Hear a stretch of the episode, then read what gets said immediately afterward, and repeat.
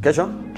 Kann ich einfach anfangen oder? So leibend leidenschaftlich einer noch haben. Ich lese was, ja, dann schaue ich und sag. Ich schaue auch Liga 2. Ich schaue auch Liga 2. Ich kenne mich nicht aus, deswegen schaue ich mir das gar nicht an. Paukenschlag in Dornbirn, Wacker Innsbruck steht mit dem Rücken zur Wand. Den FC Juniors Oberösterreich gibt es einfach in zwei Monaten nicht mehr. Und der Titelkampf in Liga 2 spitzt sich zu. Es gibt also einiges aufzuarbeiten in der 51. Episode der Zwarer Konferenz. Die Legende lebt, ist unser Episodentitel. Und apropos Legende, Harald, hast du diese Szene von Maximilian Sachs gesehen? Was will er uns damit sagen? Der Ball gespielt. Vielleicht kannst du das noch einmal zeigen, aber ich glaube schon, dass er da. Er war knapp dran. Ball streift zumindest. Also er war sehr, sehr kna äh, knapp dran, aber für mich definitiv äh, die Szene der Woche. Also wenn er, wenn er das, das Schuhband komplett offen gehabt hätte und das im richtigen Moment vorgeschnalzt wäre, hätte es sich mit Ball gespielt ausgehen können. Ja, möglicherweise. Aber ich finde auch, diese Szene ist bezeichnend für die aktuelle Situation bei Maximilian Sachs. Ähm, der ist einfach in einer Negativspirale. Bin gespannt, ob der nochmal den Turnaround schafft, dass er das Potenzial hat.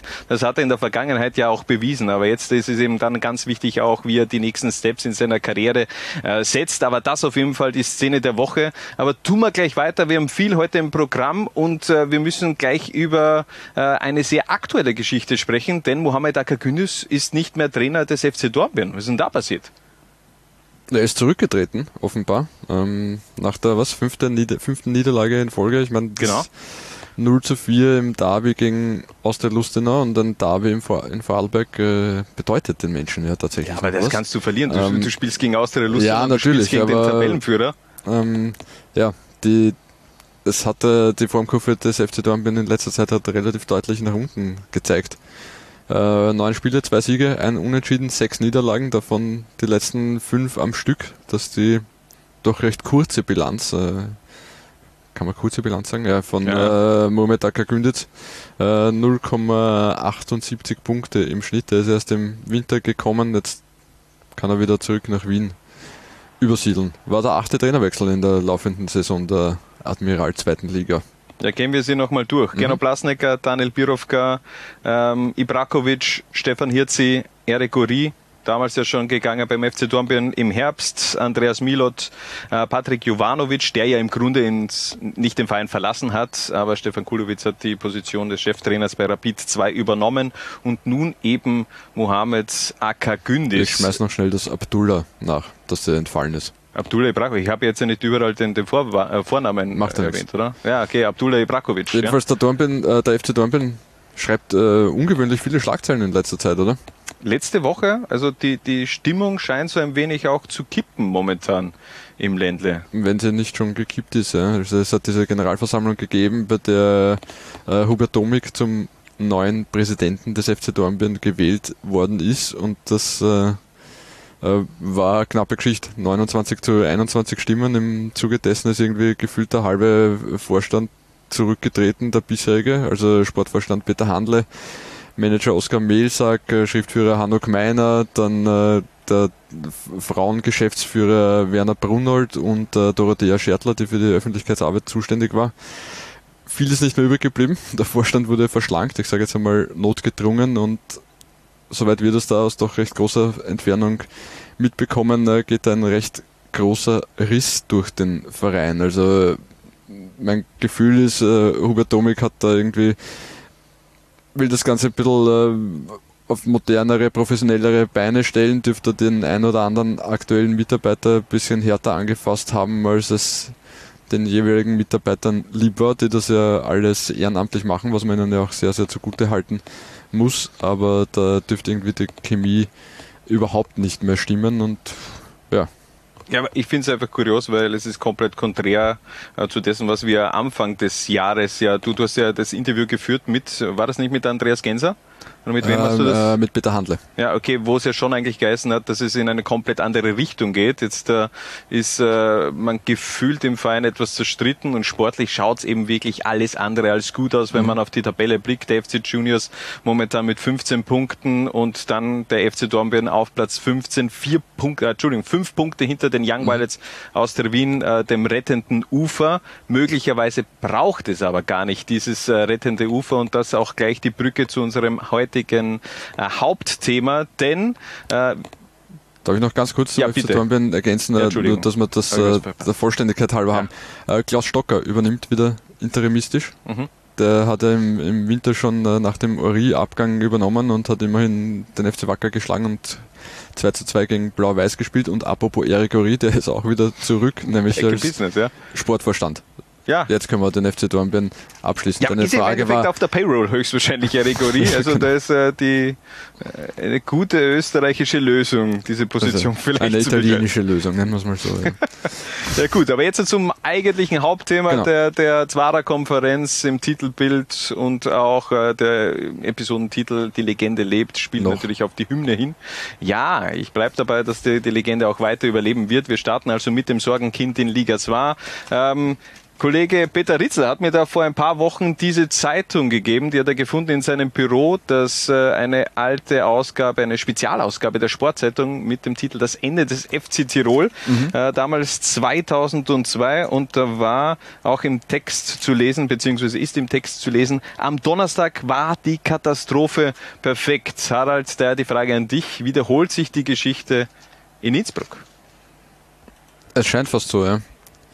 Äh, f- Vielleicht ist ähm, Mittwoch die Katastrophe schon perfekt oder quasi um, um Mitternacht. Aber äh, noch ganz kurz auf äh, das Jahr 2002 zurückzukommen. Du erinnerst dich? 6.6.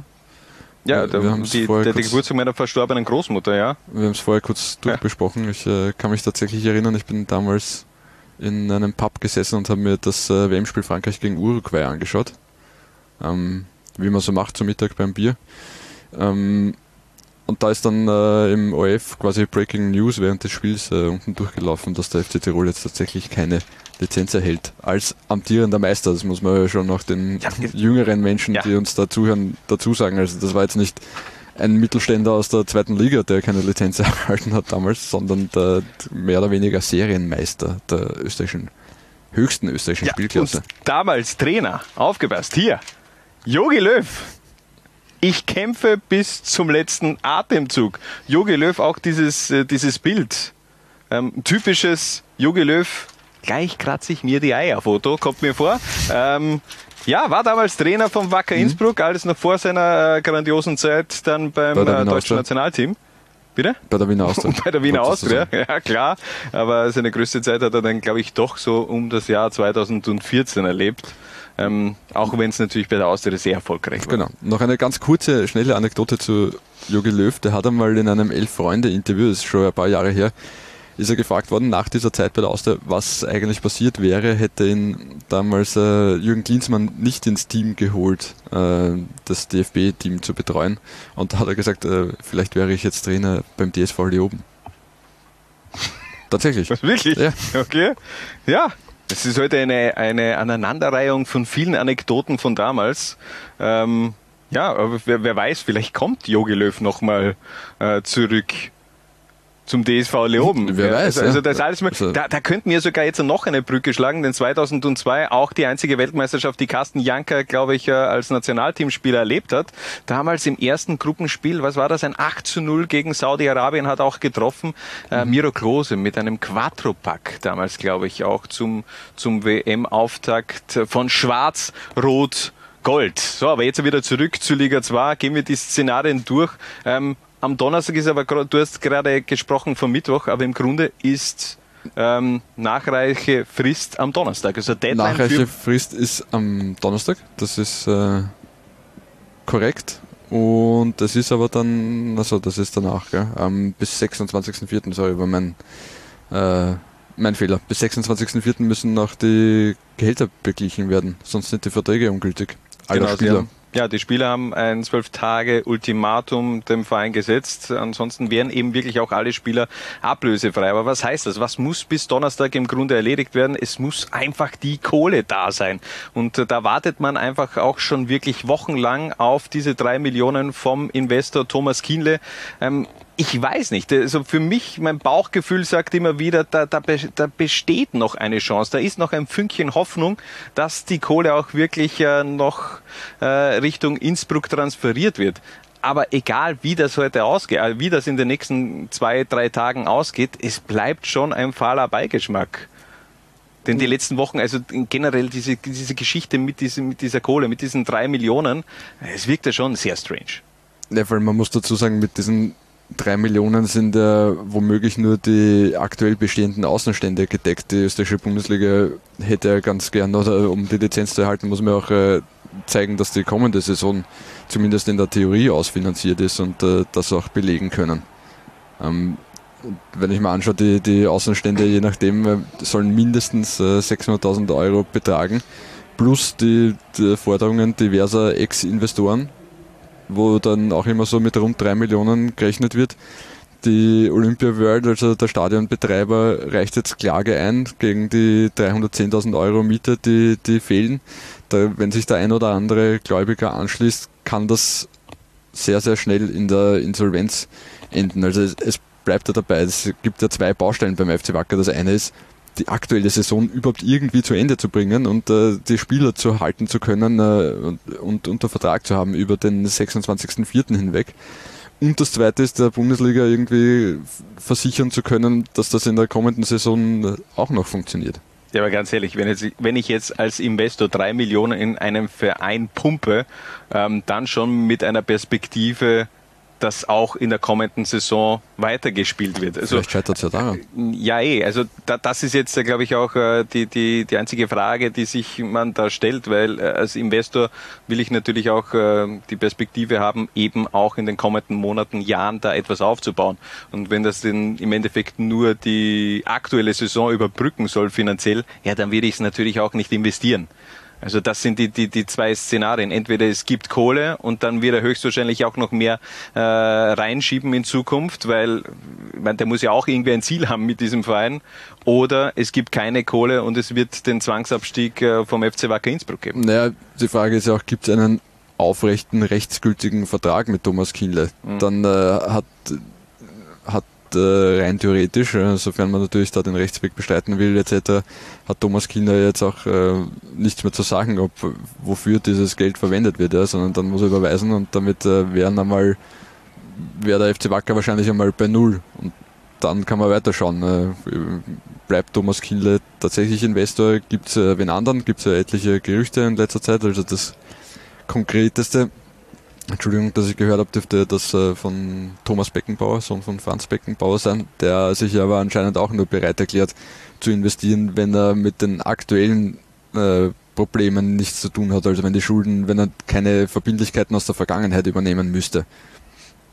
Das wäre ja unter Umständen ein gangbarer Weg. Es kommen tatsächlich diese drei Millionen von Thomas Kiele, so es sie gibt, beim FC Wacker an. Es werden einmal die Schulden getilgt und man kann dann äh, eh auch recht schnell äh, jemanden davon überzeugen, in die Zukunft des FC Wacker zu investieren, ohne irgendwie da Verbindlichkeiten, äh, die aktuell bestehen, zu übernehmen. Es sind ganz viele Fragezeichen und die Zeit, die drückt natürlich auch äh, bei, bei Wacker Innsbruck. Es ist alles äh, wird gut. Ja, ja, aber ganz ehrlich, Kevin Radi, es, er wird ja nicht müde, das immer wieder zu erwähnen, dass er schon auch noch ein gutes Gefühl hat. Und äh, irgendwo kann ich es mir nicht vorstellen, dass er jetzt äh, wochenlang da im Grunde äh, was dahergelogen hat oder, oder so naiv ist, um, um, um die Situation nicht richtig einzuschätzen. Und im Grunde weiß ja nur Kevin Radi und Thomas Kiene wirklich äh, äh, die zwei, wie der Stand der Dinge ist. Und von dem her, also ich bin gespannt. Ich, es gibt ja auch viele Meinungen in der Community, auch bei, bei den Wacker Innsbruck-Fans, äh, die sich fragen, was ist denn im Grunde die, die bessere Option? Soll es, soll man so weiter wursteln und äh, es geht im Grunde in diesem Takt weiter, wie es in den letzten eineinhalb Jahren war? Oder man drückt wirklich auf den Reset-Knopf und äh, du startest mit Wacker 3.0 im Grunde schon oder Wacker 4.0 ähm, und hast da eben dann auch nochmal eine komplett neue Basis, auf der du etwas aufbauen kannst. Dann bist du auch wieder für andere Sponsoren vielleicht interessant, die sich damit äh, auch schmücken können, um zu sagen, ja, ich war dabei, ich habe euch damals, als ihr am Boden wart, die Hand hingehalten und gemeinsam gehen wir wieder in den Profifußball. Auch so ein Reset, so unattraktiv er zunächst aussehen mag, hat ja auch schon seine Vorteile, so ein, so ein Selbstreinigungsprozess, auch wenn er natürlich in erster Linie ähm, katastrophal wirkt. Die Frage ist ja auch wie im Fall der Fälle, also äh, dieser Reset aussehen würde. Weil, wenn ich das richtig verstehe, in der Theorie könnte man ja durch die, den Konkurs, die Insolvenz, den, den Profibetrieb auflösen, also die GmbH. Und äh, dann gibt es ja noch den Verein darunter und der Verein betreibt ja unter anderem zum Beispiel die Zweier- und Dreiermannschaft und die Zweiermannschaft äh, spielt ja derzeit im unteren Playoff der Regionalliga Tirol.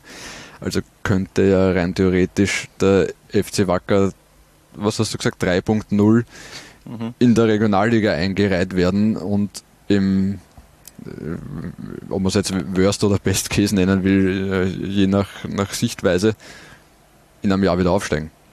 Da wären wir wieder ganz schnell auch im, im Profigeschäft. Was, was sagt dir denn dein, dein Bauchgefühl? Ich weiß, du bist da eher sehr. Das ist, das ist meine Bauchgefühl-Variante. Okay.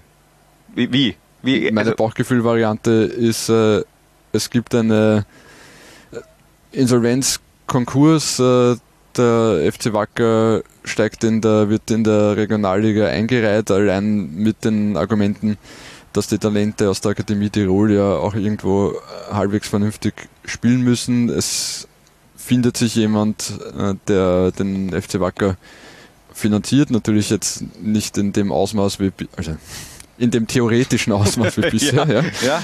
ja. Ähm, und der FC Wacker braucht äh, maximal zwei Saisonen, um in die Admiral zweite Liga zurückzukehren, weil in der Regionalliga West jetzt eh nicht acht Vereine schreien, wir wollen rauf, wir wollen rauf. Das stimmt. Ja, das hat uns auch die jüngere Geschichte gelehrt, dass es da wenig Interessenten gibt. Noch, aber kann sich ja auch ähm, ändern. Also ich glaube, wo wir beide der Meinung sind, es wird keinen Tod geben vom Wacker Innsbruck, äh, so wie es damals eben das Ende des FC Tirol 2002 hat es ja im Grunde auch keins, äh, kein Ende gegeben. Ich habe es auch ähm, am Freitag äh, bei meinem Live-Kommentar bei der Partie Wacker gegen GAK ähm, so versucht darzustellen, dass Finanzen ja nicht über Tod oder Leben entscheiden, sondern nur, wie du leben kannst und äh, wie dein Umfeld ausschaust, aber im Grunde die Ort Berater eines Vereins, die bilden meiner Meinung nach noch immer die Geschäftsmitarbeiter und die Fans ab, die eben mit ihrer Leidenschaft, Emotion und Herzblut da auch diesen Vereinskörper ähm, am Laufen halten. Und solange die da sind, solange die auch wirklich ihre Leidenschaft in diesen Verein investieren, und ich glaube, da, da besteht nach wie vor die Bereitschaft, auch da zukünftig ähm, ganz viel Herzblut zu investieren, solange wird es Wacker Innsbruck auch geben. Kein Tod, kein Ende, vielleicht eben ein Ortswechsel. Und äh, so ein Ortswechsel hätte aber auch ähm, Auswirkungen auf die laufende Meisterschaft. Äh, denn wenn man aus äh, dieser Liga 2 Saison ausscheiden würde, hätte das auch Auswirkungen auf die Tabelle. Dann würden nämlich alle Spiele von Wacker Innsbruck natürlich ähm, gestrichen werden. Und wir haben da eine Grafik vorbereitet. Dann wäre nämlich der FAC, der neue Tabellenführer, würde Austria Lustenau überholen. In der oberen Tabellenhälfte würde auch Blau-Weiß Linz von Platz 3 auf Platz 5 runterrutschen, denn die würden da sechs Punkte verlieren, haben die beiden Saisonduelle gegen Wacker Innsbruck ähm, gewonnen. Und unten würde im Grunde, ja, gefühlt ein jeder profitieren. Äh, und es würde einfach keinen Abstiegskampf mehr geben. Aber äh, wir können das ja noch weiter spinnen. Ähm, da gibt es noch verschiedene Konstellationen. Harald, du hast etwas vorbereitet. Es könnte noch ganz vogelwild werden in den nächsten Wochen. Genau, abgesehen vom FC Wacker gibt es ja, inzwischen gibt es ja einen Fixabsteiger. Ich glaube, das können wir kurz einmal vorziehen, nämlich den FC Juniors Oberösterreich. Die hätten die Lizenz erhalten, aber ähm, verzichten freiwillig darauf. Ähm, ganz kurz zu den Gründen, warum macht das dieser Verein, den es seit 2018 gegeben hat und in der kommenden Saison dann schon nicht mehr gibt, ist knapp keine Tradition geworden.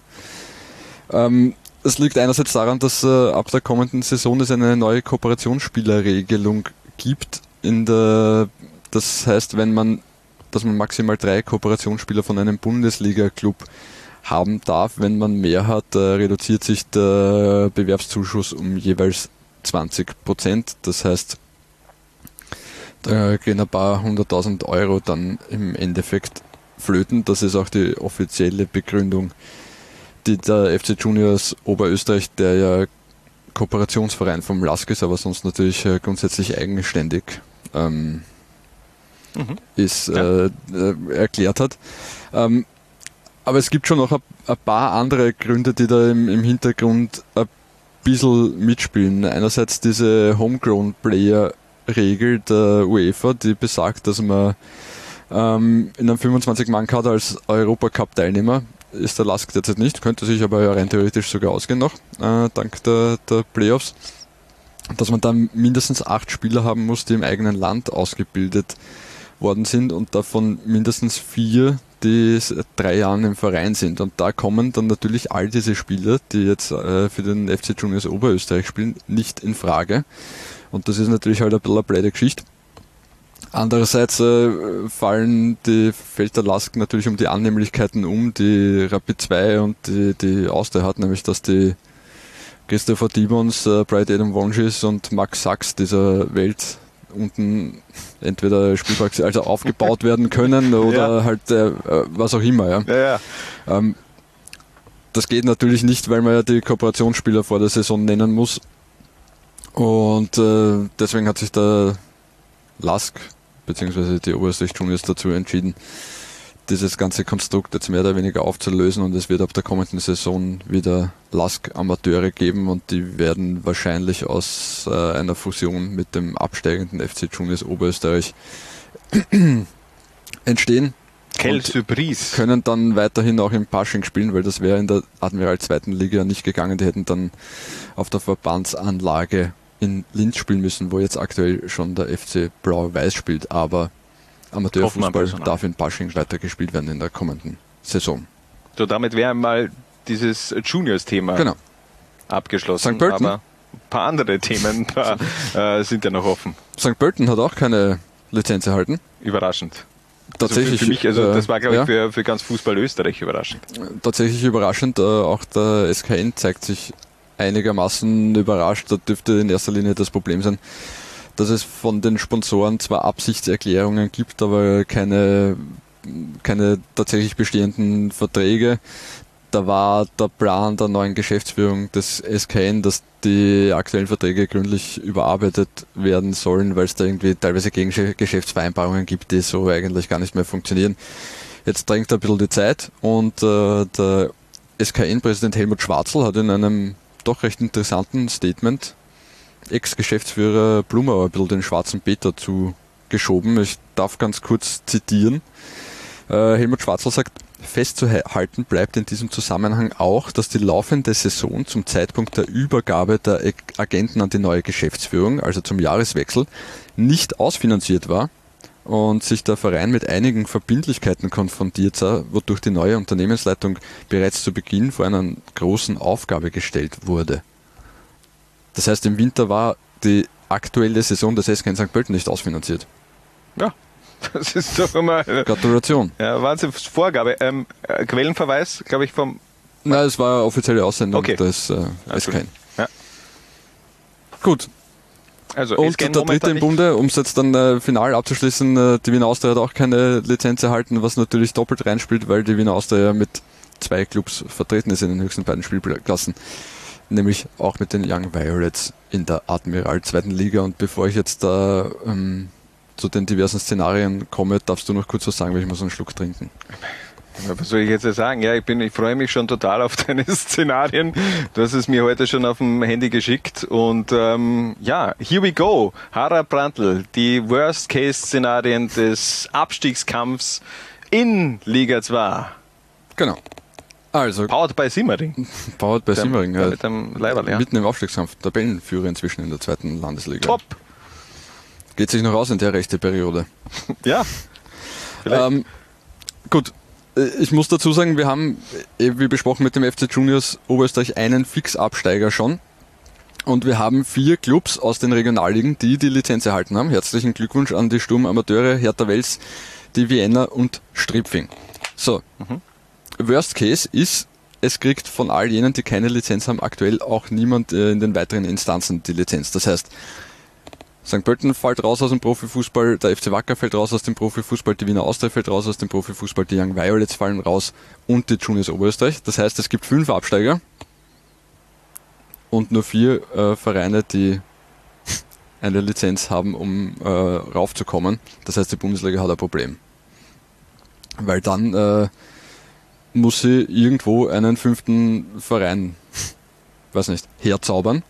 Ähm, auffüllen heißt, Also, zu, zur Info, die Austria würde dann ja nicht in die zweite Liga absteigen, sondern Genau. weiter runter und Austria Lustenau oder der FAC steigen in die Bundesliga auf und dann würde eben dieser fünfte Slot auch noch frei bleiben. Genau. Ja.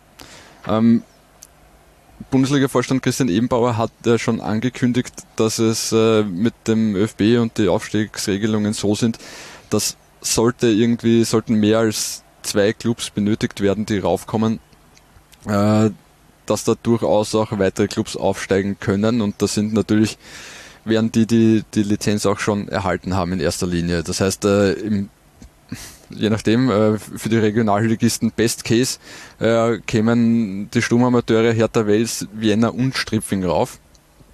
Die Frage ist, wo dann im tatsächlich äh, dem Fall, dass fünf Vereine aus der Liga rausfallen, wo einen fünften äh, Aufsteiger hernehmen. Da wäre das naheliegendste natürlich, man nehme einen Amateurverein eines Bundesligisten, weil die haben ja mehr oder weniger grundsätzlich schon die, die Zulassungsbestimmungen, weil die halt zumindest die Bundesliga, die Profiklubs schon, Mannschaften schon die Lizenz haben. WAC Amateure zum Beispiel Neunter in der Regionalliga Mitte, die jungen Wikinger Ried Elfter in der Reg- Regionalliga Mitte. Ist halt die Frage, ob die überhaupt drauf wollen. Ja, aber, da, da muss man ja wieder komplett neue Grenzen ziehen. Denn es hat ja immer geheißen, der erste und zweite, also du musst dich sportlich irgendwie auch qualifizieren, ähm, nicht jetzt nur aufgrund der Lizenzauflagen, sondern du musst auf Platz eins oder zwei der verschiedenen Regionalligen im Grunde auch äh, rangiert sein. Also von dem her, das müsste man schon noch auch mal aufmachen. Ja, Frage ist natürlich, aber willst du wirklich eine. Liga 2 mit 15 Vereinen haben? Genau, also ich glaube, im Fall der Fälle äh, würde der ÖFB so einer Ausnahmeregelung zustimmen. Das ist äh, ein bisschen ähnlich, wie wir es damals bei Mattersburg gehabt haben, als dann Rapid. Rapid 2 raufgekommen Genau. ist. Gut, nächste Variante. Es gibt vier Absteiger, das heißt, es steigt ab äh, die Juniors Oberösterreich, der SK in St. Pölten und die Wiener Austria bzw. die Young Violets relativ einfach. Äh, vier Clubs fallen raus, es gibt vier, die eine Lizenz haben, wird aufgefüllt. Auch da müsste man wieder schauen, weil Hertha Wels ist sportlich momentan nicht unter den ersten Genau. zwei der Regionalliga Mitte. Auch hier müsste der ÖFB eine Ausnahmeregelung installieren. Genau, dasselbe Szenario natürlich, wenn St. Stadt St. Pölten der FC Wacker wäre, also Juniors, Wacker, Austria, Young Violets. Nächstes Szenario, drei Absteiger, nämlich äh, St. Pölten und der FC Wacker kriegen keine Lizenz, die Austria aber schon. Äh, Gibt es mit St. Pölten, Wacker und den Juniors drei Absteiger. Selbes Thema, es würde aufgefüllt werden, in dem Fall wahrscheinlich die Vienna und Stripfing, die sind aktuell Erster und Zweiter in der Regionalliga Ost, plus die Sturmamateure, die Tabellenführer in der Regionalliga Mitte sind. Äh, selbiges Szenario, wenn St. Pölten und Wacker die Lizenz bekommen, aber die Austria nicht und dementsprechend dann die Austria, die Young Violets und die Juniors Oberösterreich rausfallen. Nächstes Szenario, ich habe mittlerweile ein Sprechtempo wie Richard Durkovic. Äh, es gibt Naja, noch nicht, aber ja, bist, bist gut dabei. es gibt zwei Absteiger, das heißt, es, die Juniors Oberösterreich und der SK in St. Pölten fallen raus, Wacker und die Austria kriegen die Lizenz. Es gibt einen Aufsteiger aus der Regionalliga Mitte, einen Aufsteiger aus der Regionalliga Ost, also ganz klassisch. Es gibt halt nur keinen sportlichen Absteiger. Selbes Szenario, wenn es äh, statt St. Pölten den FC Wacker erwischen würde, das heißt die Austria und St. Pölten bekommen die Lizenz, Wacker und die Juniors fallen raus. Äh, Selbes Szenario, ein Aufsteiger aus der Mitte, einer aus dem Osten. Und für die Bundesliga das Best-Case-Szenario. Alle kriegen die Lizenz in den weiteren Instanzen, also die Austria, der FC Wacker und der SK in St. Pölten. Die Hoffnung besteht.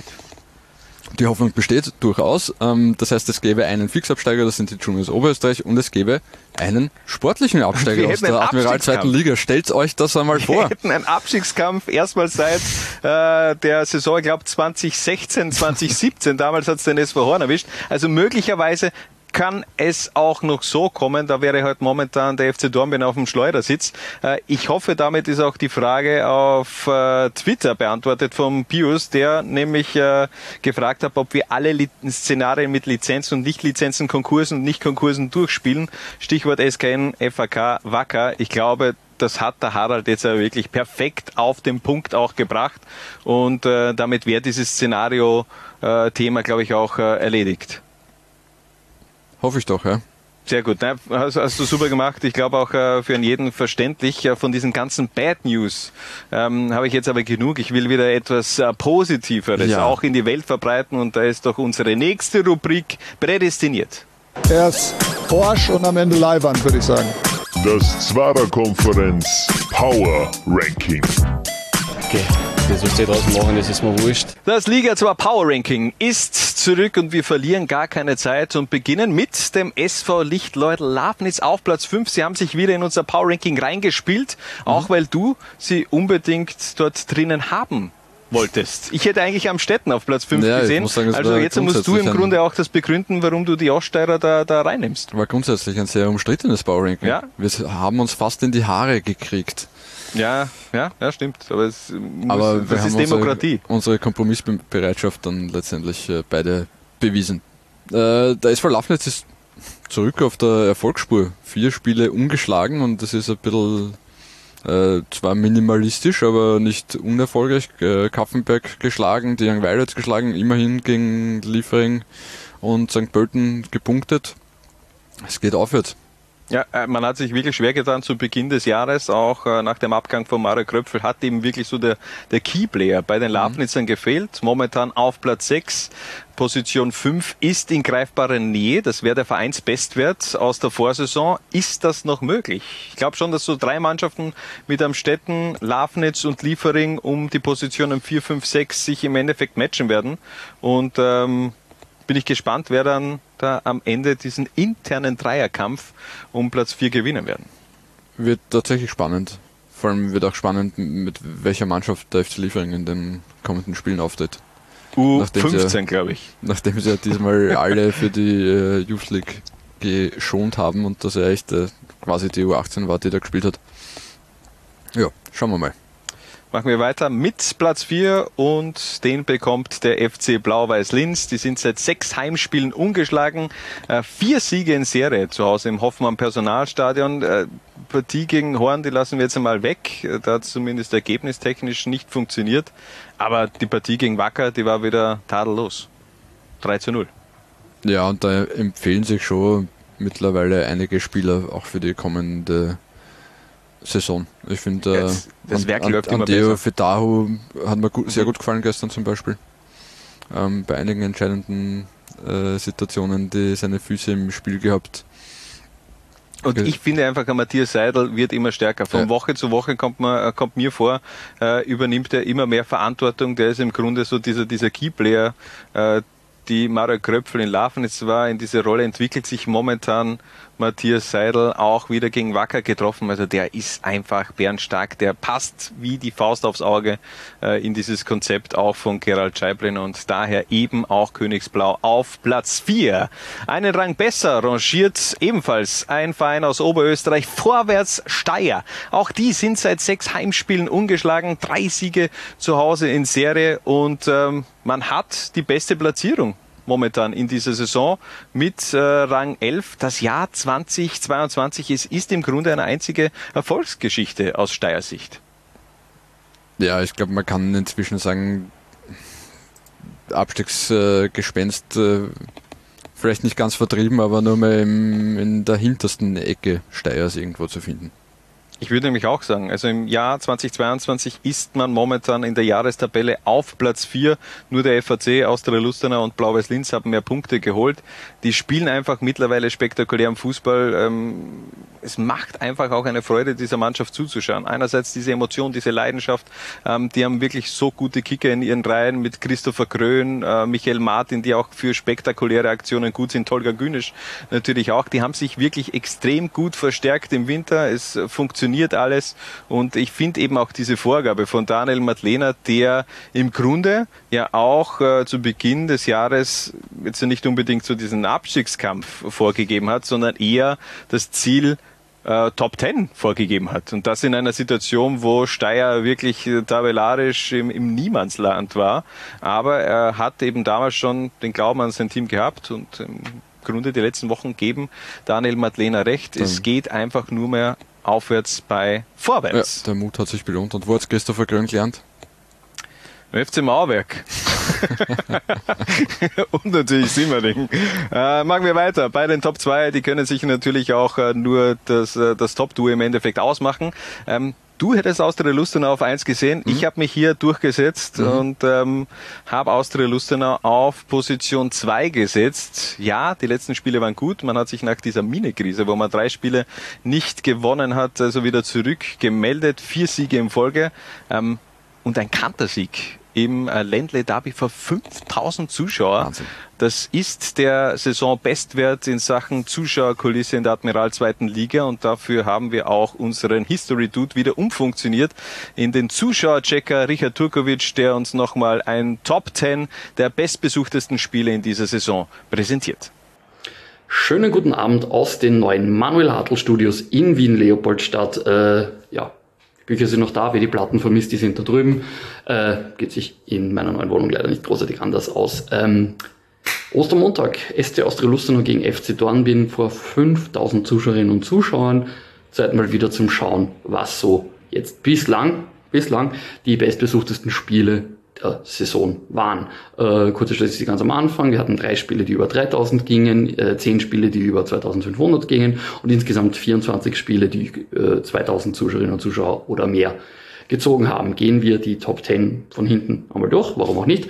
Äh, auf Rang 10 das äh, innersteirische Aufeinandertreffen zwischen Kapfenberg und dem GAK, das war noch relativ früh in der Saison, eine der ersten großen GAK-Auswärtsfahrten, 2500 Zuschauerinnen und Zuschauer. Auf Rang 9 Wacker Innsbruck gegen Austria Lustenau am Tivoli vor 2502 Zuschauerinnen und Zuschauern. Äh, ja, Rang 6 haben wir äh, ein, drei Spiele gleichzeitig und äh, ja, es wird schon ein klein bisschen einen Trend voraussagen. Das sind alles drei Heimspiele des SC Austria Lustenau. In dem Fall sind es die Spiele gegen den SV Horn, gegen die Kapfenberger Sportvereinigung und gegen die Juniors Oberösterreich, die alle drei im Datenservice mit 2550 gemeldet worden sind. Äh, Spoiler Alert, wir gehen mit demselben Heimteam weiter auf. Rang 5 vor 2800 Zuschauerinnen und Zuschauern laut Datenservice aus der Lustenau gegen den FC Blau-Weiß Linz. Und als Blau-Weißer werde ich den Teufel tun, das wird mit diesem Spiel irgendetwas anderes einfangen als etwas anderes einfallen als MA Chambon bedient Matthias Seidel Dor aber Sie kennen das ja. Äh, Platz 4, 2900 Zuschauer, warum auch immer zu dem Spiel 100 äh, Leute mehr gekommen sind, gegen die SKU am Städten. Ähm, und dann gehen wir auch schon in die Top 3. Äh, ein Duell, das wir in anderer Reihenfolge schon hatten. Äh, auf Rang 3 mit 3000 Zuschauerinnen und Zuschauern. Austria Lustenau empfängt Wacker Innsbruck. Und die Top 2 Platz 1 ist ja eigentlich schon verraten, dementsprechend ist wahrscheinlich Platz 2 auch nicht so schwer auszurechnen. Auf Rang 2 nämlich FC Dornbirn gegen SC Austria Lustenau. Das Hinspiel des äh, Vorarlberger Duells in der zweiten Liga hat offiziell 4000 Zuschauerinnen und Zuschauer angezogen, laut Datenservice. Auch ein durchaus ereignisreiches Spiel, das äh, einige Sachen geliefert hat, die äh, österreichisches Fußball-Twitter bis heute noch belustigen. Äh, bin sicher, wir hören davon. Die Musterfans benehmen sich wieder einmal abartig. Wenn sie sich nicht besinnen, dann wird der Schiedsrichter das Spiel abbrechen. Also wir stehen kurz vor einem Spielabbruch. Austria-Fans hervorragend. Und Platz 1 natürlich das Ostermontagsaufeinandertreffen zwischen dem Sportclub Austria von und zu Lustenau als Gastverein der FC von und zu Dornbirn vor 5000 Zuschauerinnen und Zuschauern. Ähm, Blicken wir nochmal durch, durch die Top 25 Spiele. Äh, ein Spiel ist 1967 Zuschauer und Zuschauerinnen, das habe ich jetzt auch noch mit reingenommen, weil 25 ist eine schöne runde Nummer. Welche Vereine da am häufigsten vorkommen? Satte 13 Mal in diesen Top 25 ist Austria Lustenau, 10 Mal immerhin der FC Wacker Innsbruck, trotz allen Schwierigkeiten, also immer noch einer der großen Zuschauermagneten. Sechs Mal kommt vor der GAK, auch wenn es sportlich jetzt nicht zu aller Zufriedenheit läuft. Für die Zuschauer ist es immer noch ein riesengroßer Magnet. Dreimal habe ich da die Kapfenberger Sportvereinigung und je zweimal FC Dornbirn, natürlich mit den zwei Vorarlberg-Derbys, FC Blau-Weiß Linz, SV Horn, Juniors Oberösterreich, ähm, Vorwärts Steyr, FC Liefering und Lafnitz und je nur einmal dabei äh, am Städten, der SK in St. Pölten, das war auch schon mal besser, äh, Rapid 2 und der zweite Verein im Titelkampf ein einziges Mal in den Top 25 und zwar ihr Gastspiel beim GAK in Liebenau vor 2125 Zuschauern, der Floridsdorfer Athletiksportclub.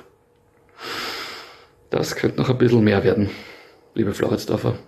Also nur einmal ein FAC-Spiel in den Top 25 Partien. Also da ist schon noch Luft nach oben, aber sportlich gesehen die Floridsdorfer nach wie vor auf einer Erfolgswelle und da auch bei uns auf der Pole Position im Liga 2 Power Ranking. 15 Spiele ist man ungeschlagen. Kantersieg gegen Rapid im, ich will es nicht Wiener Derby nennen. Was, was, was? Was? Na, wir können Warum nur, dieses Kopfschütteln? Haben, schon mal, 4 zu 0. haben wir schon mal diskutiert? Kantersiege, Kantersiege, so. ab 5-0 lasse ich Kantersieg gelten. Ja, wa- was Debakel für Rapid, wa- was ist es dann? Ja, keine Ahnung. Wie Klarer, willst du ein 4 zu deutlicher, 0? deutlicher Sieg. Bitte? Ein deutlicher Sieg. Klarer Ein 4 Erfolg. zu 0. Ein, nein, 4 zu 0 finde ich schon, das ist die Grenze. zu- Also das ist, also Abfertigen. 3 zu 0 ist noch kein Kantersieg, aber 4 zu 0 ist ein Kantersieg. Sehe ich anders, aber ist ja okay. ja, wurscht. Ähm, zusätzlich finde ich einfach auch, äh, wie man dann wieder Moral bewiesen hat gegen den GRK 1 zu 0 äh, zurückgelegen und man hat sich eben wieder zurückgemeldet, Partie gedreht, Anthony Schmidt und äh, wer, wer, äh, scheiße, jetzt habe ich den zweiten Torschützen vergessen, äh, Komornik, glaube ich, mit dem, mit dem äh, 2 zu 1 Goldtorschütze. Nein, Entschuldigung, das war Schmidt. umgekehrt. Schmidt hat äh, im Äh, Endeffekt ja, genau. äh, das, Thomas Komornik das, äh, den Ausgleich Komornik, ja. erzielt und äh, Anthony Schmidt. Anthony Schmidt, der wird heute noch ein Thema sein, aber lass uns noch ein bisschen über den Verein FAC sprechen, die, ja, sie sind momentan einfach auf dieser Erfolgswelle. Wie lang kann man diese Erfolgswelle noch reiten? Wann ist irgendwann auch mal so Ende Gelände und naja, ähm, maximal am 22.05. Da wird sie zumindest unterbrochen. ja, und dann geht's in der Bundesliga weiter, oder? Im Idealfall. Nein. Aus FAC-Sicht, ja. Ich finde es einfach, äh, die, dieses, äh, diese Leichtigkeit des Seins und dieses äh, unbändige Glauben an sich selbst, wir haben es eh schon vor äh, ein, zwei Episoden mal besprochen, es erinnert mich so sehr an Atletico Madrid. Das ist nicht immer Zauberfußball, aber die spielen einfach und wissen, dass sie gewinnen. Die gehen in eine Partie rein mit dem Selbstverständnis, die Partie werden wir so oder so gewinnen, auch wenn wir zurückliegen. Es gibt immer wieder die Standards, also das, das fühlt sich schon so äh, Rochi Blanconesk an aus der Saison 2013, 2014. Ähm, macht momentan sehr Spaß, vor allem der Titelkampf in Liga 2. Er macht unfassbar Spaß. Wer hätte sich das vor ein paar Wochen noch gedacht? Ich nicht. Und du auch nicht. Na. Das haben wir schon etwas anders ähm, ähm, vorhergesehen, den Titelkampf, beziehungsweise nicht vorhandenen Titelkampf, den es damals gegeben hat, aber hat sich eben alles geändert. Und äh, nächsten Wochen werden noch richtig spannend werden. Schauen wir mal, wer da jetzt Nerven zeigt in den letzten fünf Runden. Das war auf jeden Fall unser Liga 2 Power Ranking. Wir machen eine kurze Pause und sind dann zurück mit den Spielern im Fokus. Ich kann nur jede Woche dasselbe sagen. Jeder so quasi fickrig ist auf der Liga 2. Was? Bitte? Was für Wort kann ich sagen? Fickrig, ja. Und die Lehre ist ganz klare Lehre ist. Ich schon auch Liga 2. Wann hast du das erlebt? Wo hast du das erlebt? In Österreich? Derjenige, der was Österreicher ist, kann stolz sein auf, auf das, dass er Österreicher ist. Das ist mir relativ wurscht. Ich kann nur jede Woche dasselbe sagen. Ich schon auch Liga 2. Das ist mir relativ wurscht. Das hat mit Respekt nichts zu tun. Nichts zu tun. Nichts zu tun. Es tut mir leid. Nichts zu tun. Und da sind wir auch schon wieder zurück bei der Zwara-Konferenz Episode 51 und wir fokussieren wieder zwei Spieler und ich lasse dir den Vortritt, lieber Harald. Wer ist dein Spieler im Fokus? Mein Spieler im Fokus ist einer der Leistungsträger des FAC, nämlich Anthony Schmid.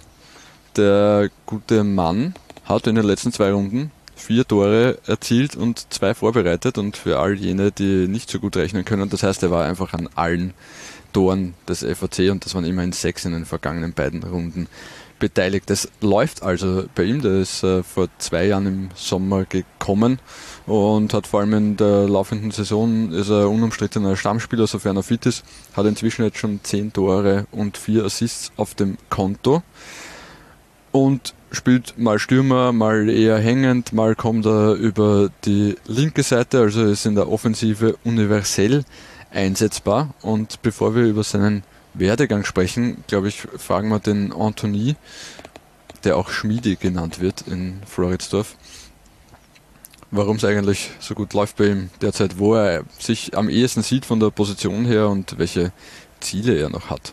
Ja, ich finde, es läuft gut, weil ja, die Mannschaft läuft auch gut und dann ja, ich profitiert von, von unserer Leistung mit Tor und ja.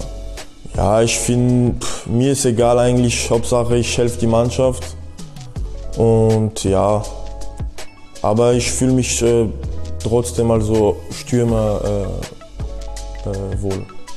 Ja, auf jeden Fall, dass wir schaffen auf die Bundesliga und dann, ja, dann schauen wir, wie, äh, es weitergeht.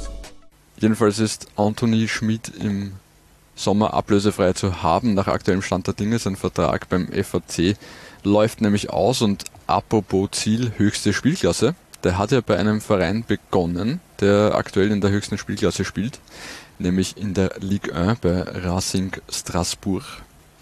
Äh, die Familie Schmid ist, äh, hat in Straßburg gewohnt, in äh, dem Viertel Neuhof, das ist eher als äh, Problemviertel in der Stadt bekannt. Viele Plattenbauten, dort äh, brennen zu Silvester regelmäßig jede Menge Autos, also ähm, war wahrscheinlich nicht die einfachste Kindheit, die er hinter sich hat. Kurz zu seinem Werdegang, er ist dann äh, von Frankreich äh, knapp über die Grenze auch ins Elsass nach Deutschland übersiedelt, hat dann für Offenburg gespielt, hat dann für den SC Freiburg gespielt, da hat das bis zu den Amateuren raufgeschafft in die Regionalliga und war dann äh, beim SV Oberachern, von dem er zum FAC gekommen ist. Wobei man dazu sagen muss, äh, da war er nur ein paar Wochen. Also da ist er im Sommer von Freiburg zu Oberachern gewechselt in die, in die Oberliga Baden-Württemberg und dann nach wenigen Wochen hat er seinen Vertrag aufgelöst und ist zum FAC gewechselt. Jetzt fragt ihr euch natürlich, warum zum FAC? Weil Anthony Schmidt ist äh, österreichischer Staatsbürger seit 2016. Der hat auch im Nachwuchsnationalteam gespielt, in der U18 unter Herav, in der U19 unter Scherb, in der U21 unter Werner Gregoritsch, nämlich die familiären Verhältnisse sind äh, recht interessant. Der Vater ist ein Niederösterreicher aus Scheibs. Die Mutter ist Französin äh, mit algerischen Wurzeln, nämlich der Opa mütterlicherseits ist Algerier. Und äh, zu guter Letzt noch, was man über Anthony Schmidt auch wissen muss, abgesehen davon, dass er ein wirklich äh, hervorragender Fußball ist und äh, gerne mal das eine oder andere Traumtor erzielt. Er hat einen Bruder, der in Österreich auch nicht unbekannt ist, nämlich Jonathan Schmid.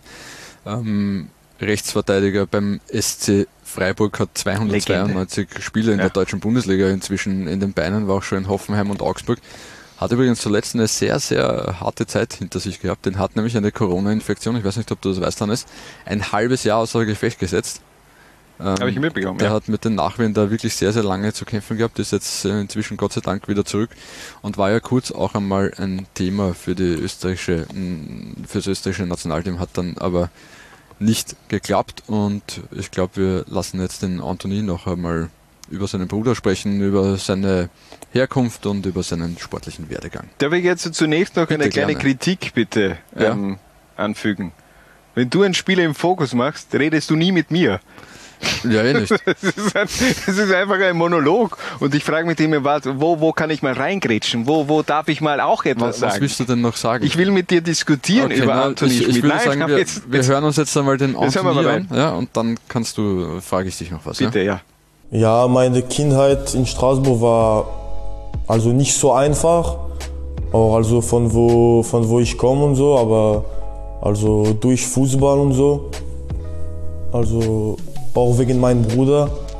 ja, ich spiele eine große Rolle auch für die ganze Familie von uns. Und ja, ich glaube, man kann nur lernen von ihm. Ja, der, hat, der ist der Franzose mit mehr Bundesliga-Spielen. Und ja, ich glaube, man kann nur le äh, lernen. Ich habe mehr Familie in Österreich als in Frankreich. Mein Vater hat ja, zwölf Geschwister und ja, so mehr Familie in, in Österreich. Lieber Hannes, ich habe zwei Fragen an dich. Ja, wirklich? Ja. ja. super, ja bitte. Das erste ist, äh, wenn du das aussuchen könntest, ob du für Frankreich, Österreich oder Algerien spielst, was würdest du auswählen? Ich bin immer schon ein ganz großer Fan des französischen Fußballs gewesen. Natürlich auch aufgrund der Weltmeisterschaft 1998 Zinedine Zidane. Das hat mich schon sehr geprägt. Ähm, ich glaube, in der Position von Jonathan oder Anthony Schmidt hätte ich wohl auch eher gehofft, irgendwann vielleicht mal für das französische Nationalteam zu spielen, obwohl ich weiß, dass natürlich die Konkurrenz in der L'Equipe etwas anders ist als in Österreich. Mhm. Ähm, Anthony Schmidt ist jetzt 23 Jahre alt. Was, was traust du dem zu? Ist, äh, ich meine, natürlich, wenn der FAC aufsteigt, äh, wird er wohl verlängern und weiter äh, mit dem FAC Bundesliga spielen. Fällt es ähm, dir schwer, mir Fragen jetzt zu stellen zu ja, Anthony durchaus. Schmidt? Nein, er ist, äh, also ich finde auch, er hat einen wirklich guten Step in dieser Saison gemacht. Ähm, eh, wie wir schon gesagt haben, Vertrag läuft aus. Ich glaube, es wäre aber nicht schlecht, wenn er äh, noch beim FAC bleibt, um sich dieser um sich noch ein bisschen weiterzuentwickeln. Ich meine, er hat sich schon in den Vordergrund gespielt, aber äh, beim FAC sticht halt trotzdem im Grunde das Kollektiv heraus und jetzt nicht unbedingt die einzelnen Spieler. Du hast auch mit äh, Juan Oliveira und Marcel Monsberger, ähm, also die drei haben sich da, da vorne im Grunde auch ein bisschen so abgewechselt die ganze Saison. Er hat seine wirklich magischen Momente. Also da gibt's ja auch diesen, diesen, diesen geilen Move, den er gegen Austria Lustenau gemacht hat mhm. und ähm, generell Wahnsinnspartie gegen Austria Lustenau. Äh, er muss noch etwas konstanter werden, aber im Grunde bringt er schon sehr viel mit, um den nächsten Step Richtung Bundesliga zu machen. Und eine Frage habe ich dann schon noch zum Abschluss. Ähm, noch eine? Ja. Jetzt, jetzt reicht's langsam. Wenn, wenn du dieses äh, Traumtor gegen Rapid 2 nachspielen müsstest, würdest du dir das vordere oder das hintere Kreuzband reißen? Ich würde es genauso machen. Genauso Würdest machen. du dir dabei das vordere oder das hintere Kreuz Wenn, wenn dann wäre ich, also als Fußballer war ich schon eher Filigrantechniker. Ich war jetzt nicht unbedingt der Arbeiter, Harald, sondern Filigrantechniker. Wenn du mich damals spielen hättest sehen, ich habe mich sehr orientiert an Sinidin Sidan, an Dejan Savicevic. Ich war keiner, der, der gerne arbeitet und der, der sich da reinwirft. Obwohl eigentlich schon. Ich habe lange Zeit Libero spielen müssen, aber das hat mich genervt. Deswegen hat es mich ja auch äh, gewundert, dass zum Beispiel Anthony Schmidt ähm, oder dass generell viele Fußballer sagen, ja, im Grunde ist es ja nur wichtig, dass ich der Mannschaft weiterhelfe. Also das war für mich in jungen Jahren, als 8, 9, 10-Jähriger, habe mir schon gedacht, Alter, warum stellst du mich dem als beschissener Libero auf? Ich will vorne die Dinge reinmachen. Und äh, das ist so weit gegangen, dass ich damals in jungen Jahren schon die Diva der Mannschaft war und mich zum Teil gewehrt habe, äh, Libero zu sein. Mhm. Na, es äh, klingt, äh, ist eine sehr schlüssige Erzählung, die du da ablieferst. Äh, du, du, hast dich selbst als Filigrantechniker gesehen und dein ja. Trainer hat sich gedacht, äh, stell dich hinten rein nein, nein, und, hau nein, einfach weg die Kugeln, die du, Du weißt ganz genau, wie es im Jugend- bzw. Kind, äh, Kinderfußball ausschaut. Da, da, da stellst du den besten Kicker immer auf die Libero-Position, der im Grunde von hinten alles abräumen soll und dann eben auch noch das Spiel leiten soll. Mhm. Ja, ich, ja, das, ist, das, das war glaub, so. dass du mir. vor allem bei den hohen Bällen äh, extreme ja. Äh, viel Luft nach oben gehabt hast. Hannes, wer ist dein Spieler im Ich Fokus? wollte nur sagen, zweifacher Torschützenkönig war im jungen Fußball, okay? Also einmal in einer Saison 21 Tore, fünf Tore gegen Rollsdorf. Fünf Tore. Da wollte ich eigentlich gar nicht hinfahren zu dem Match, aber ist egal. Fünf Tore. Wurscht. Mein Spieler im Fokus ist Michael Halbertschlag, ein Absu eine absolute Steyr-Legende, die aber im Sommer den Verein verlassen wird. Diese Entscheidung kam für mich doch, beziehungsweise glaube ich für die ganze Liga 2 Community überraschend, aber es gibt dafür auch ein paar triftige Gründe und für alle, die das in der vergangenen Woche nicht mitbekommen haben, erklärt das der Michi höchstpersönlich. Ja, hallo liebe Zwarer-Konferenz. Freut mich, dass ich da heute zu Gast sein darf. Der Grund für die Nichtverlängerung, ich würde es eigentlich gar nicht Nichtverlängerung nennen oder beziehungsweise Trennung, weil es doch irgendwie ein bisschen negativ behaftet ist. Es hat einfach im Laufe des Frühjahrs schon sehr offene Gespräche einfach zwischen Jürgen Tröscher und mir gegeben, in was für Richtung dass das im Sommer gehen wird. Und da war es einfach für mich dann schon nach einer Zeit klar, dass das bei mir einfach in dem Ausmaß nicht mehr, nicht mehr möglich ist, dass ich einfach nicht mehr 100% geben kann, wenn du im Berufsleben voll drinnen bist. Und aber am Vormittag auch sind auch Trainings ja, mittlerweile unter Daniel Madlena zweimal, dreimal die Woche ja, und ich kann da einfach nicht da sein und habe nur am Abend die Einheiten, dann ist man einfach nicht zu 100% bei der Mannschaft, ist man nicht zu 100% einfach dabei.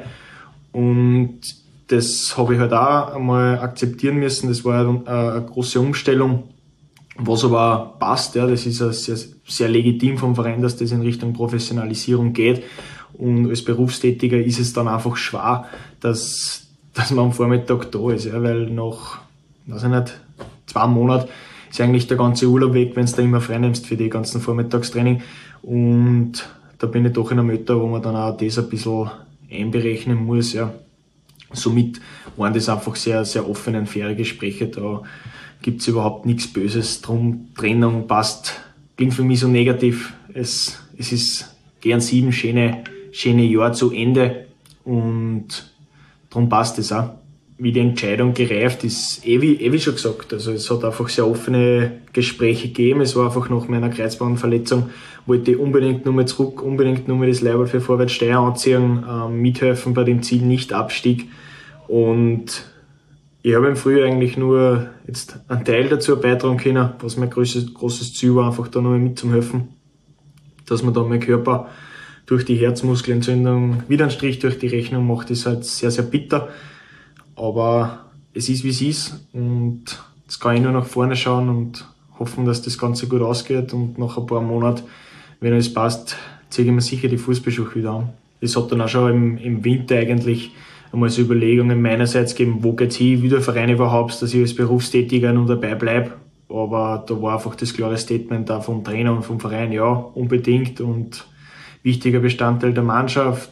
Wir brauchen die und wenn das, das ist auch zurückkommen, ja, dann gibt man doch nur mal Gas. Es hat eigentlich gut angefangen und das 3-2 gegen den GRK, der Heimsieg vor, vor einer relativ vollen Südtribüne und vor dem Ostblock, das, ja, so stellt man sich eigentlich ein Abschiedsspiel vor, hätte es vorher gewusst, war es umso schöner gewesen. So blicke ich ein bisschen wehleidig drauf zurück, aber man muss so nehmen, wie es kommt.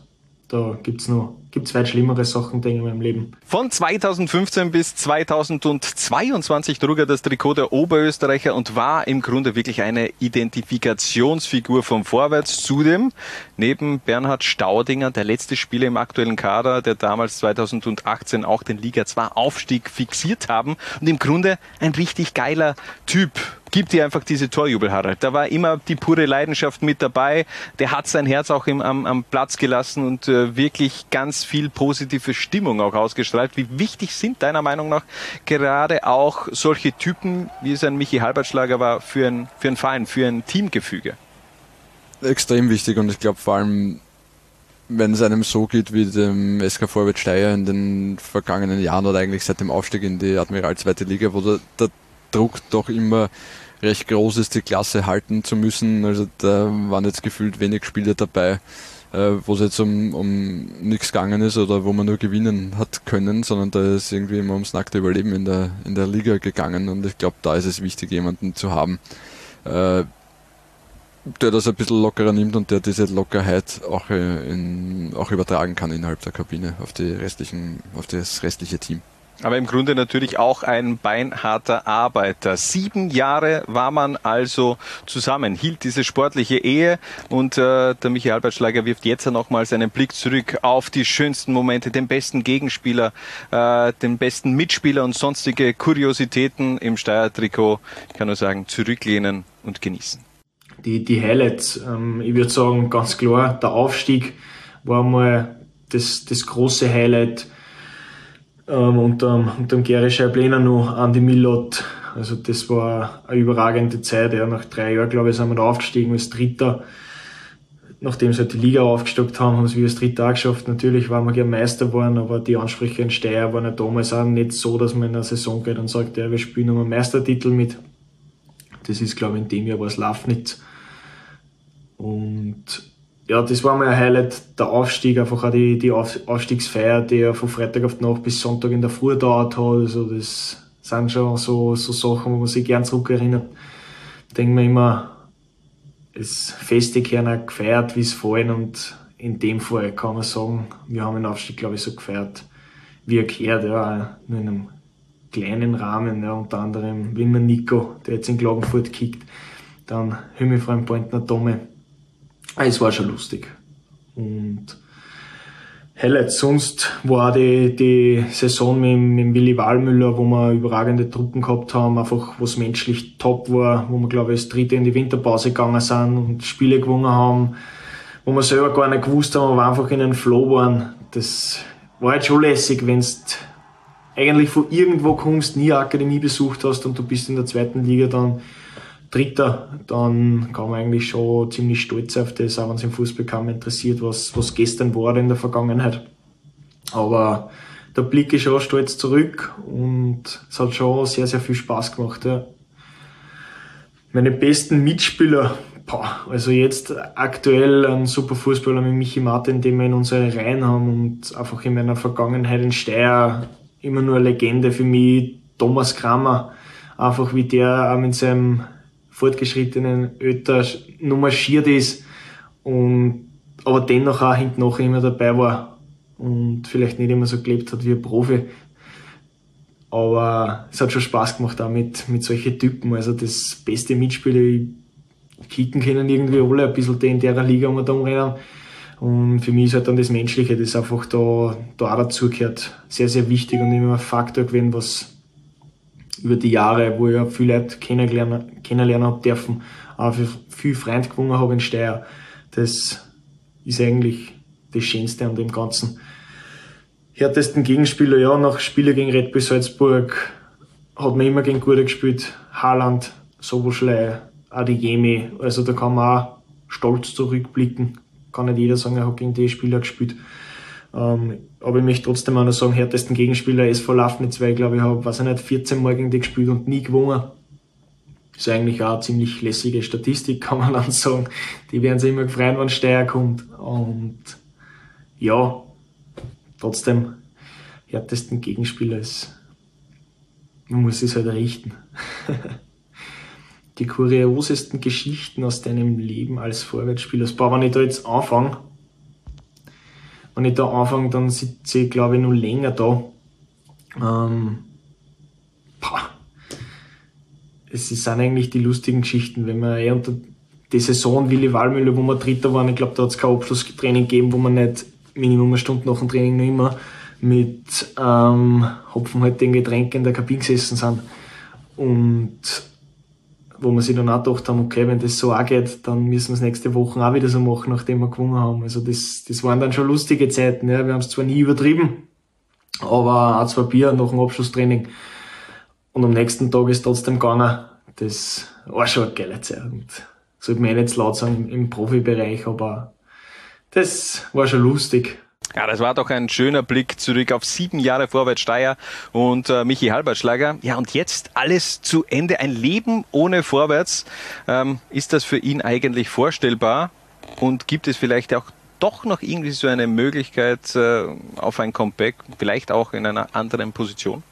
Wie ich vor sieben Jahren hingekommen bin, war Vorwärts Steyr immer so, jeder hat hingeschaut, ja, jeder hätte gern dort gekickt, dass ich dann die Chance gekriegt habe und dann Gerald Scheibliner, dass ich dort einfach spielen darf es war schon sehr, sehr cool. Und jetzt ist mir einfach richtig ans Herz gewachsen, die ganzen Leute dort, die ich kennengelernt habe, angefangen von den Fans über die Mitarbeiter im Verein. Ähm, das, da hat man schon ein bisschen eine Beziehung und ein bisschen eine Bindung aufgebaut. Und auch jetzt nach der, nach der Meldung, wo einfach viel Rückmeldungen zurückgekommen sind, alle positiv. Und da weiß man schon, man hat in die sieben Jahren, wo man dort war, sehr, sehr viel richtig gemacht, ja, mit dem, mit dem ganzen Aufwand, der dahinter steckt, wenn du arbeiten gehst und dann trainierst, dann, dann zahlt sich das schon aus. Ja. Es sind dann einfach auch sehr nette Worte, die, die gut dann, auch mit so einer Verletzung, wo man sich dann trotzdem wieder sagen kann, hey, es, du hast, du hast was richtig gemacht und von dem her kann ich mir, kann ich mir es dabei gar nicht, muss, kann ich mir es eigentlich nur nicht vorstellen, dass ich sind immer am Vorwärtsplatz vor, viermal oder fünfmal die Woche. Das, ja, wird dann, wird dann ab Mai so werden, aber er ist nicht so weit weg und ich werde ihn des Öfteren besuchen. Also, nicht mehr, nicht mehr durch den Tunnel rausgehen, das, das schmerzt schon. Da hätte ich schon noch gerne einmal in der Adresse gelegt, muss ich, muss ich ehrlich gestehen. Und ja, Comeback, Comeback kann man nie sagen, im Fußball geht schnell. Jetzt muss ich mal schauen, dass ich fit werde. Und ob es dann als Spieler vielleicht nur mal ist, wird man sehen. Das bezweifelt ich aber, dass das dann in die Richtung geht. Außer sie haben keine Leute und sie brauchen nur einen, mein Boss liegt noch dort. Und in einer anderen Rollen, ja, wird sie auch weisen, weil jetzt habe ich aktuell eh gerade gesundheitlich einfach zum Schauen, dass ich wieder 100% fit werde, das, das steht jetzt einmal im Vordergrund. Und dann, dann wird sich alles Weitere, wird die Zukunft bringen. Ja, ich habe gesagt, dass ich meine Fußballschuhe nicht an den Nagel hängen, so ist er. Also es gibt jetzt noch keine weiteren Pläne, wo ich im Sommer hingehe, weil im Sommer kann ich eigentlich noch nirgends hingehen, weil ich nicht einmal fit bin. Das würde jetzt auch keinen Sinn machen, da großartig Sachen zu planen. Vorher muss ich mir schauen, dass, dass mir wieder gut geht, dass ich einfach 100% geben kann, mich auf meinen Körper verlassen kann und dann wird man im Laufe des Herbst, wird man dann sehen, ja, wo es hingeht und ob es dann erst im Winter ist, wo, wo ich wieder eingreife. Ja, das, das wird sich alles weisen. Ich weiß, dass ich mir irgendwo wieder Dress anziehen will, die Fußballschuhe schnüren will und ja, einfach wieder Gas geben will und den, dem Sport nachgehen kann, der mir einfach schon seit, seit klar auftaugt. Und ja, das, das wird auch die Zukunft bringen, aber jetzt steht halt die Gesundheit einfach mal an erster Stelle. Also so ein bisschen hat er sich schon die Hintertür offen gelassen. Äh, zur Erklärung, äh, der Michi arbeitet auch ähm, Vollzeit als IT-Kundenberater bei der Linz AG mhm. und das ist dann eben auch schwer vereinbar mit äh, Profitum. Sind die nicht Hauptsponsor eines äh, anderen Zweitligisten? Ja, aber ich glaube, sie sind auch Sponsor von Vorwärtsstein, wenn ich mich okay. jetzt nicht täusche. Also zumindest war das in der Vorsaison, glaube ich, so. Vielleicht jetzt ja nicht in diesem Ausmaß, wie es bei Blau-Weiß-Linz ist, aber trotzdem, ähm, ja, ich glaube, so eine Erkenntnis der letzten vier Jahre war auch, dass es mit diesem Halbprofitum, diesem Halbamateur ähm, diese Konstellation, dass die einfach nicht funktioniert in der zweiten Liga. Also ich glaube, da gerade Vorwärts Steyr oder Amstetten, die sind schon, da sind schon viele Amateur, Halbamateure auch reingegangen in die Saison und dann hat man schnell festgestellt, ähm, dass es das nicht spielt. Da hat sich der Verein Vorwärts Steyr oder auch vor allem Amstetten dann extrem weiterentwickelt und ähm, das eben auch einer der Gründe, warum es dann zu dieser Trennung gekommen ist. Äh, hat er auch schon gesagt, er nennt es zwar nicht gerne Trennung, aber, aber im Endeffekt ist es dann doch mal zunächst ein, ein Ende zwischen Michi Halbert. Auf Wiedersehen. Ja, eh. Ich meine, ich glaube, im Herzen wird er sowieso immer vorwärts äh, bleiben. Den wird man oft im Stadion sehen. Den wird man auch oft äh, im Ostblock höchstwahrscheinlich sehen. Und ähm, also der wird dem Verein schon schon treu bleiben. Und vielleicht gibt's ja dann doch ein äh, ein Comeback von Michi Halbertschlager. Vielleicht als Spieler hat er schon gesagt oder eben in einer anderen Position. Ähm, am Ende haben wir den Michi auch noch gefragt, wie er die derzeitige Entwicklung von Vorwärts sieht und der Blick zudem in die Zukunft von Vorwärts der Verein hat sich ja während der Saison wirklich sehr, sehr verändert, ja, weiterentwickelt, kann man sagen, wie der Daniel Madlener dann gekommen ist. Ähm, war mal ein großer, ich würde sagen, Umbruch, ja, aber einfach von, von der Art und Weise, wie in Steyr vorgearbeitet worden ist und wie dann der Daniel Madlener gekommen ist, wie jetzt gearbeitet wird, das sind halt schon, ist einfach was anderes, ja, es, wie schon gesagt, die Vormittagseinheiten, es wird einfach, ich will jetzt nicht sagen, nur mehr Gas geben, ja, weil vorher ist auch Gas geben worden, aber der Daniel Madlener verlangt halt der Mannschaft schon sehr, sehr viel an. Und ich denke, man sieht zwar an die Leistungen. Es, es wirkt ja, es, es, die Arbeit trägt Früchte. Und wir gewinnen Partien. Wir haben in jeder Partie Torschancen, ja, wo wir einfach früher immer gekämpft haben, dass wir gar nicht zu, zu so viel Torschancen gekommen sind. Und da hat sich einfach der Fußball schon in eine positive Richtung entwickelt. Und da macht es auch Spaß, ja. Wenn du weißt, du kannst jeden Parole bieten und gegen jeden eigentlich gewinnen. Ja. Wir brauchen uns nicht verstecken. Das, das wissen die Burschen auch mittlerweile. Und das, das ist dann schon ein bisschen, um, um Daniel zurückzuführen, ja. Dass die, dass die Burschen kicken können, das haben sie vorher auch schon.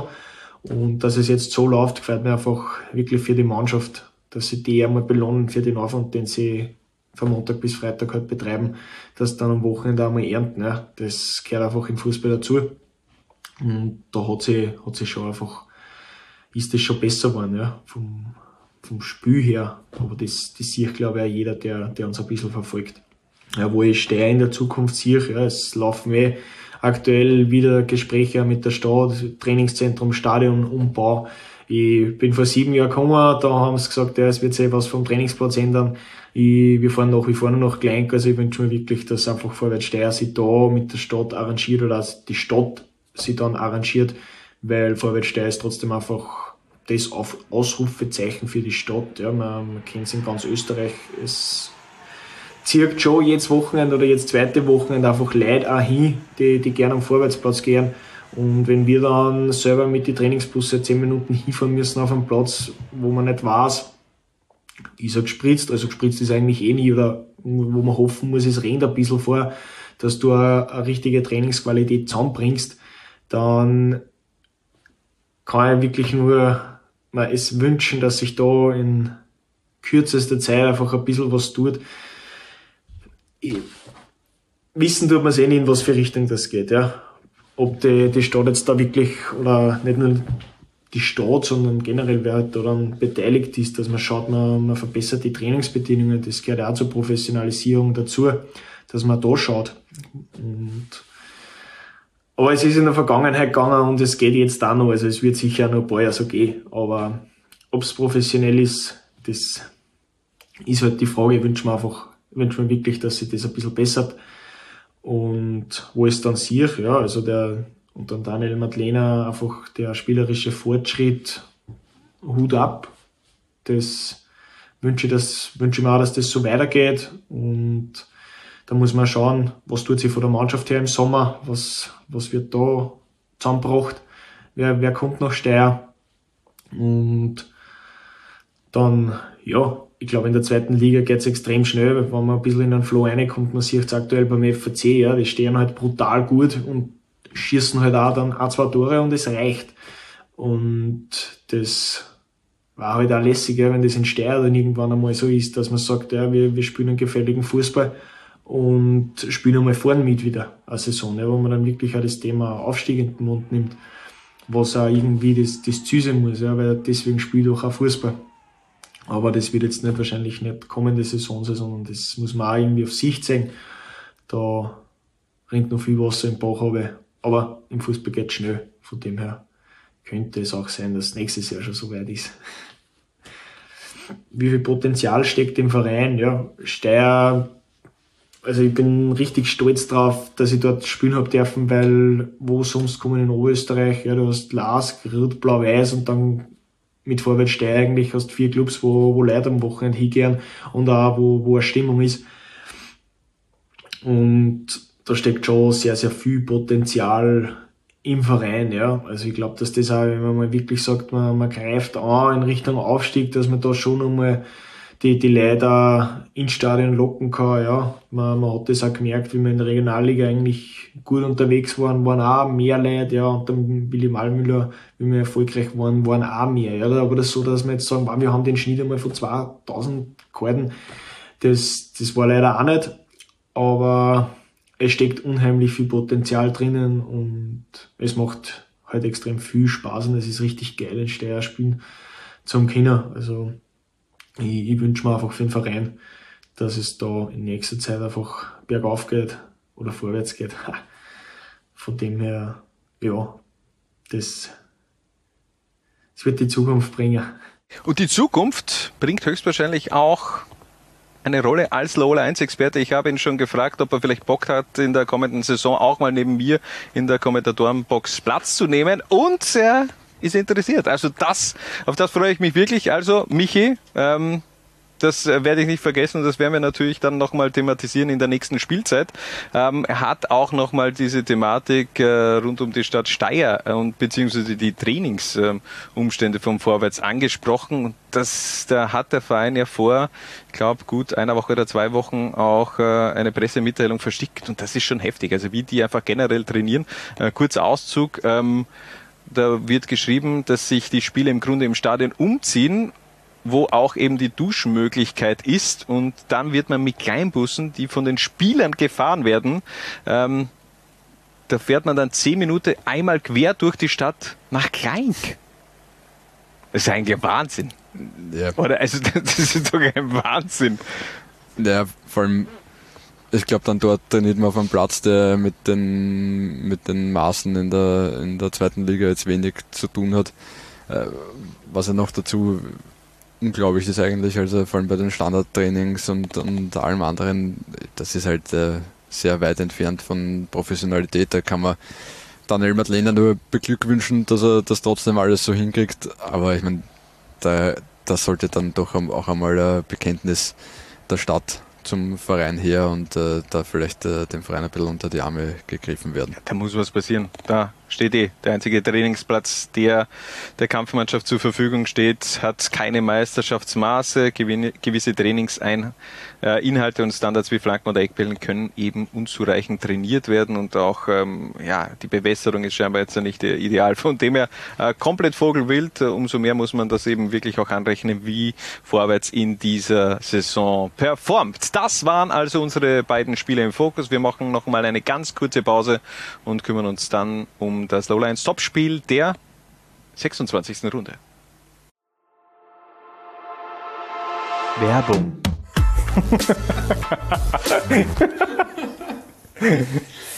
Gut. Nun werfen wir gemeinsam mit unserem Sportwettpartner Admiral noch einen Blick auf das kommende Lowlines Topspiel der 26. Runde, das da lautet GAK gegen den Spusu SK in St. Pölten. Am Sonntag um 10.30 Uhr geht das über die Bühne mit unserem Admiralliga, zwar Fan-Kommentator Matthias Meddert wird in Wien sein und mit mir gemeinsam die 90 Minuten begleiten. Freue mich schon sehr auf äh, diesen Einsatz von Matthias. Der hat ja schon im Vorfeld gezeigt, dass er mit viel Emotionen bei der Sache ist. GRK-Fan, also da werden wir auf jeden Fall auch mit der Kamera drauf sein, um die ganzen Emotionen einzufangen. Aber die Quoten für einen GRK-Sieg gibt es eine Quote von 2,75, bei einem Remis 3,35 und SKN-Sieg 2,3. Beide Mannschaften momentan so lala unterwegs, meiner Meinung nach. So lala, ja. Äh, GRK seit drei Spielen inzwischen sieglos. Äh, davor immerhin mit dem Sieg gegen Blau-Weiß Linz schon Ausrufezeichen gesetzt, aber ja, es ist ein bisschen Entwicklung erkennbar unter Gernot Messen, aber jetzt so die, die ganz großen Sprünge sind da noch nicht gemacht worden im Frühjahr. Es sind noch Baby-Steps. In der Hinrunde äh, ging der GRK ebenfalls mit 1 zu 6 unter, war damals das letzte Spiel von Gernot Plasnecker. Danach gab es die Trennung. Äh, bin auch gespannt, was äh, der Faktor Martin Haare in den kommenden Wochen noch spielen wird. Der hat jetzt gegen den FAC zumindest mal sein Comeback gefeiert, wird aber sicherlich auch noch Zeit brauchen nach dieser langen Verletzungspause, um sich wieder zurückzumelden. Den SKN haben wir heute schon thematisiert. Mhm. Das sind eben ganz andere Baustellen noch äh, momentan, die beseitigt werden müssen. Aber auch da fehlt mir momentan so dieser Aufwärtsschwung, den man in der Hinrunde gegen Ende hin bemerkt hat. Ja, es ist irgendwie so ein ständiges äh, Auf und Ab von den Ergebnissen und auch von den Leistungen her. Und ja, ich glaube, die sind froh, wenn die Saison dann zu Ende ist und sie äh, in Ruhe sich vorbereiten können auf eine kommende Saison, wo es dann aus Sicht des SKN hoffentlich besser läuft. Zumindest am Ostermontag gewann man mit 2 zu 1 gegen den FC Juniors Oberösterreich, hat damit auch den GRK in der Tabelle überholt. Man ist momentan punktegleich mit 36 Punkten auf Position 7 und der GRK eben auf 8, also ein Duell auf Augenhöhe. Ganz historischer Fakt noch von mir. Letzte, äh, letzte, das, ich bekomme es nicht raus, der letzte St. Pölten-Sieg beim GRK mhm. datiert zurück aus dem Jahr 1989, mhm. damals am 28.10. Ähm, danach gab es allerdings auch nur mehr ein Spiel in Graz, von dem her ist dieser, ist dieser Fun Fact äh, ziemlich wertlos, finde ich. Durchaus, aber du hast sicher eine Geschichte dazu zu erzählen. Was hast du gemacht am äh, 28.10.1989? Ich bin erst zehn Jahre später geboren worden, Harald. Von dem her, ich weiß es nicht. Ich war in den Überlegungen meiner Eltern, ähm, das Meisterwerk, auf das man sich zehn Jahre vorbereitet hat. Mhm, okay. Ja? ja. Und du? Matura-Reise. Ähm, äh, Matura-Reise Im, Im, Oktober. Stimmt. Alles klar. Nein, was tippst du? Ich glaube, da ist kein gewinnt das. Ich glaube, das ist ein klassisches X 0 zu 0. Ich befürchte, es wird ein 0 zu 0. Aber mal schauen und äh, ihr könnt auf jeden Fall live dabei sein. Ab 10.15 Uhr am Sonntag GRK gegen den SKN. Werbung Ende.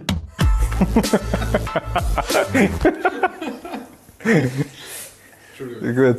Und zum Abschluss gibt es heute passend zum Lowlines Topspiel auch ein Trikot zu gewinnen vom GRK. Wir müssen aber auch noch das äh, Gewinnspiel der letzten Episode, der 50. Episode äh, auflösen. Da war ja die äh, Bedingung, ihr sollt die Episode auf Twitter, Instagram oder Facebook scheren. Es haben nur drei mitgemacht. Wir müssen, ähm, sind wir schon ist der Hype vorbei? Ist der Zwarer-Konferenz-Hype vorbei?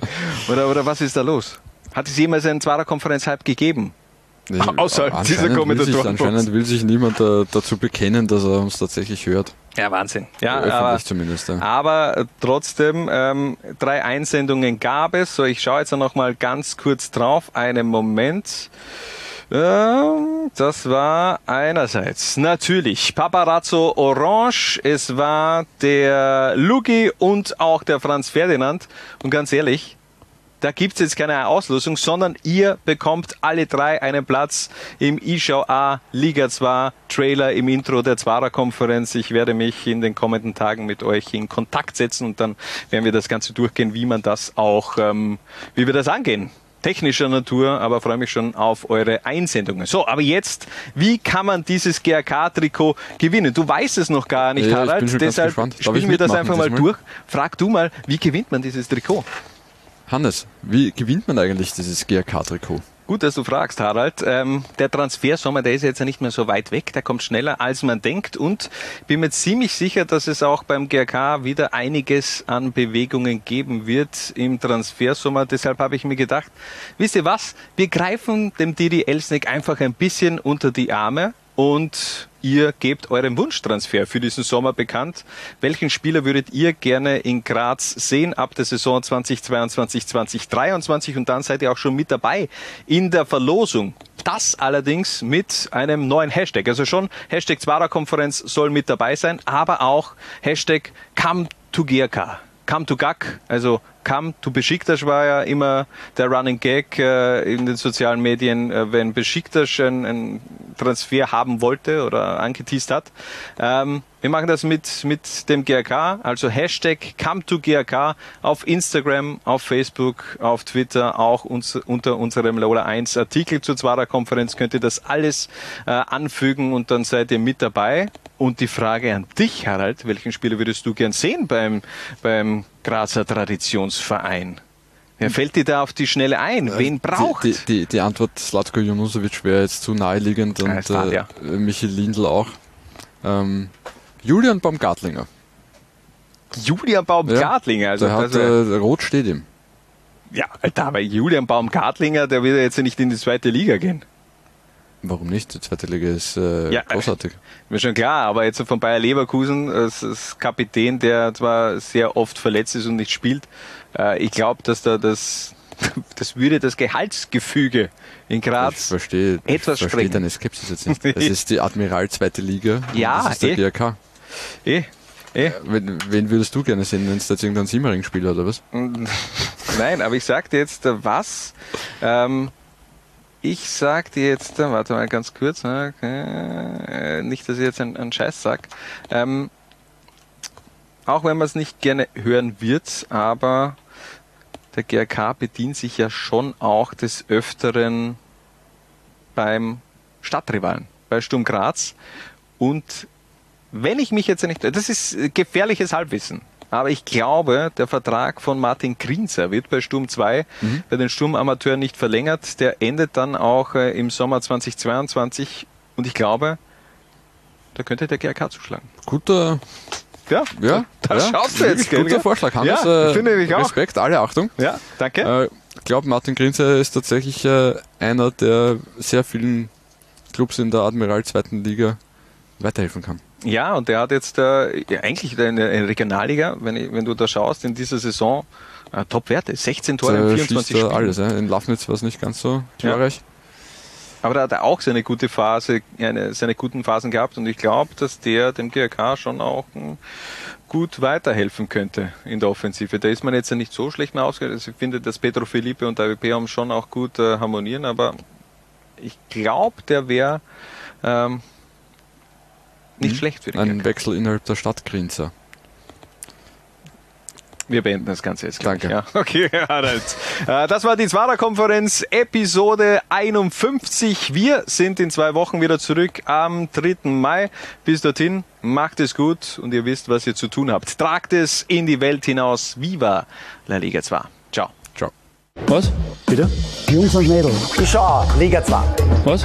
Bitte? Ich schau auch Liga 2. Was? Bitte? Ich schau auch Liga 2. Du auch? Nein, ich, ich hab gewusst, die Frage kommt von dir. Zwarer Konferenz, der Podcast zur zweiten Liga bei Low Lines.